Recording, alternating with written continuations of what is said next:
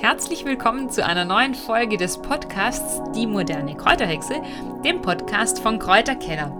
Ich bin Sandra von Kräuterkeller und mit dabei ist heute auch wieder der Alex. Hallo Alex. Hallo zusammen. Und heute nehmen wir euch mit zu uns in den Garten, mal wieder.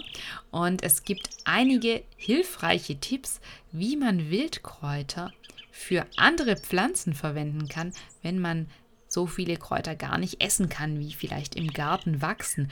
Und zwar geht es darum, wie man kostenlosen Pflanzendünger aus Wildkräutern machen kann. Und eins kann ich dabei jetzt schon versprechen, diese Folge stinkt bis zum Himmel. Na, ganz so schlimm wird es nicht. Wir wollen euch zeigen, wie man zum Beispiel Jauche aus Brennnessel, Beinwell, aber auch Giersch oder anderen Wildpflanzen machen kann. Und ihr wisst vielleicht, Wildkräuter sind sehr nährstoffreich. Wem sie aber im Garten zu viel werden, der kann sie eben nutzen, um damit einen Dünger anzusetzen. Und das wollen wir euch heute so ein bisschen erklären. Ja, was ist eigentlich eine Jauche? Bei einer Jauche geht es darum, dass sogenannte tote Biomasse zersetzt wird.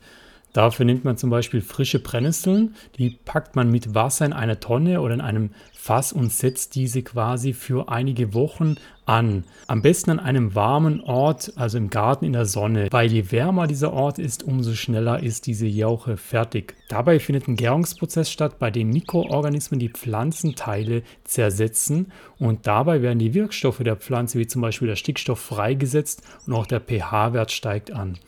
Düngt man jetzt mit dieser Jauche, dann können die Pflanzen die Nährstoffe sehr gut aufnehmen und können damit zudem vor Schädlingen und Pilzbefall geschützt werden. Nun muss man aber auch noch ein bisschen unterscheiden, denn es wird immer wieder von Jauche und auch Brühe gesprochen. Und auch da gibt es einen Unterschied denn die Herstellung ist anders. Also Jauche setzt man eben kalt an, so wie es der Alex gerade beschrieben hat, und eine Brühe hingegen, die wird aufgekocht. Für eine Brühe, da eignet sich zum Beispiel der Ackerschachtelhalm ganz gut, denn das ist eine Pflanze, die ist reich an Silizium und das Silizium löst sich insbesondere durchs Kochen besser aus der Pflanze. Und eine Ackerschachtelhalmbrühe, die kann man dann eben ansetzen, indem man Ackerschachtelhalm erstmal zerkleinert und in einem Topf kalt über Nacht ansetzt und am nächsten Tag dann aufkocht.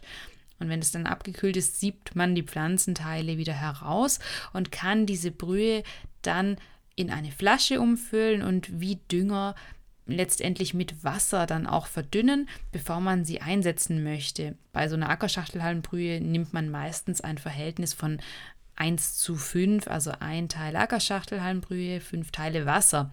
Und die Jauche hingegen, die wird kalt angesetzt und da ist eben vor allen Dingen die Brennnesseljauche zu nennen. Die ist besonders bekannt und die setzen wir seit vielen Jahren immer wieder an, denn die Brennnessel, die wächst natürlich überall und jeder kann sie auch erkennen. Deswegen ist die Brennnesseljauche auch so die beliebteste Wildpflanzenjauche, die es gibt und sie ist halt auch sehr, sehr einfach zu machen. Etwas weniger bekannt, aber trotzdem auch sehr geschätzt ist die Beinwelljauche. Wir haben einen ganz tollen Beinwell im Garten, der wächst enorm und dieses Jahr ist er besonders groß und aus den Blättern und den oberen Pflanzenteilen des Beinwells kann man eben auch eine Jauche ansetzen. Sie hat einen recht hohen Anteil an Gerbstoffen und ist dadurch ein relativ kräftiger Dünger. Mit Beinwelljauche kann man die Pflanzen eben stärken und sie gleichzeitig mit wichtigen Nährstoffen versorgen. Nichtsdestotrotz ist Beinwell natürlich eine sehr, sehr schöne Pflanze, die man auch in der Naturheilkunde nutzen kann. Und wem Beinwell zu schade ist, der kann natürlich dann auf die Brennnessel ausweichen. Auch toll ist eine Gierschjauche. Die funktioniert so ähnlich wie die Brennnesseljauche. Giersch ist sehr reich an Kalium und stark zehrende Pflanzen wie Tomaten, Zucchini, Kartoffeln, aber auch Kürbisse kann man zum Beispiel mit einer Gierschjauche auch hervorragend düngen. Wie stellt man so eine Jauche jetzt her? Es gibt ein klassisches Rezept, bei dem man ein Kilogramm geschnittene Brennnesseln bzw. ein Kilogramm Beinwell mit 10 Liter Wasser ansetzt am besten in eine Tonne. Wir nutzen zum Beispiel einen alten Mülleimer. Ganz früher hat man noch solche Blechmülleimer gehabt und den nutzen wir immer. Dabei sollte man darauf achten, dass alle Pflanzenteile mit Wasser bedeckt sind. Im Laufe des Gärungsprozesses wird ein recht starker Gestank von der Jauche ausgehen. Deswegen sollte man einen richtigen Standort wählen. Bei uns im Garten ist es egal, der ist groß genug, der stört den Nachbar nicht. Aber wenn direkt nebendran ein Grundstück ist, wo vielleicht im Sommer immer gern gegrillt wird, dann könnte es da zu Konflikten kommen. Also sollte man sich dann idealen Standort aussuchen, wo eben andere Mitbewohner oder Mitgärtner nicht von diesem Gestank belästigt werden. Wer diesem Gestank etwas entgegenwirken möchte, der kann zu Beginn dieses Prozesses ein bisschen Gesteinsmehl hinzugeben und dieses Gesteinsmehl neutralisiert ein wenig diesen Gestank. Anschließend deckt man das Gefäß mit einem Gitter oder einem Sack ab oder einem Deckel. Man sollte hier allerdings immer darauf achten, dass noch Luft durchkommen kann, damit eben die entstehenden Gase entweichen können. Das ganze Gemisch wird circa zwei Wochen lang gegärt, ist auch immer vom Standort abhängig und wie warm es dort ist. Und an und wann sollte man dort auch kräftig umrühren.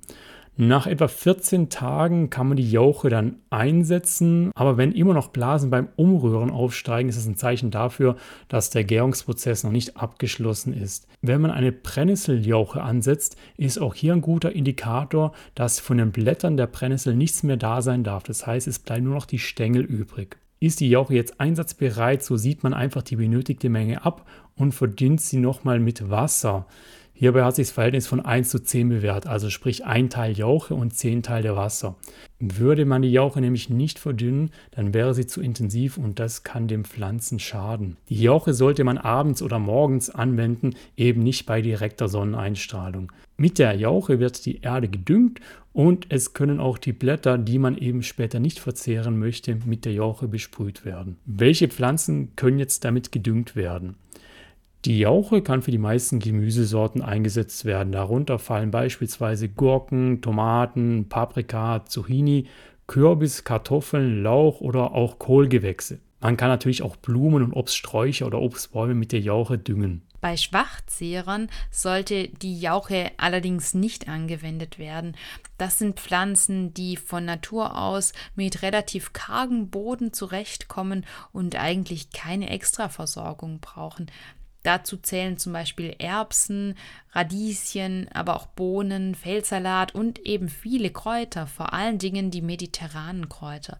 Die mögen die Jauche nicht so gerne und man nutzt sie dann eben lieber für die Starkzehrer.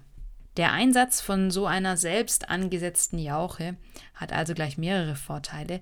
Man kann ungenutzte Wildkräuter verbrauchen, man spart sich das Geld für Dünger und man hat im Biogarten im Endeffekt einen Kreislauf. Die nährstoffreichen Wildkräuter oder eben Unkräuter, wie wir sie eigentlich nicht mehr nennen, tragen dann nämlich dazu bei, dass das andere Gemüse, das Kulturgemüse, üppiger wachsen kann. Und so ist es einfach ein wundervoller Kreislauf und wir schätzen diesen Pflanzendünger aus Wildkräutern deswegen sehr. Was wir euch auch noch mitgeben möchten an dieser Stelle ist, dass es natürlich auch noch weitere Pflanzendünger gibt, die man aus natürlichem Abfall mehr oder weniger machen kann.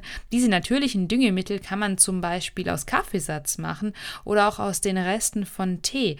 Also auch das eignet sich zum Düngen, wird dann natürlich getrocknet und auf die Erde ausgebracht bzw. mit der Erde vermengt und untergemischt. Dann kann man auch damit die Pflanzen hervorragend düngen. Wenn euch dieser Tipp gefallen hat, dann schaut doch auch einmal in unserem Blog www.kräuterkeller.de vorbei.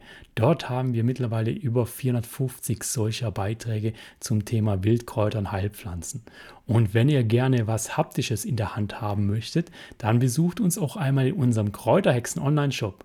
Unter www.die-moderne-kräuterhexe.de findet ihr unsere Bücher zum Thema Wildkräuter und Heilpflanzen sowie unseren Saisonkalender und weitere tolle Kräuterpostkarten. Gerne dürft ihr natürlich auch diesen Podcast abonnieren bei Apple oder bei Spotify und auch auf unserem YouTube-Kanal unter Kräuterkeller vorbeischauen. Wir wünschen euch jetzt eine schöne, tolle Zeit in eurem Garten, hoffen, dass euch die Jauche gelingt und hören uns beim nächsten Mal. Bis dann. Tschüss. Tschüss.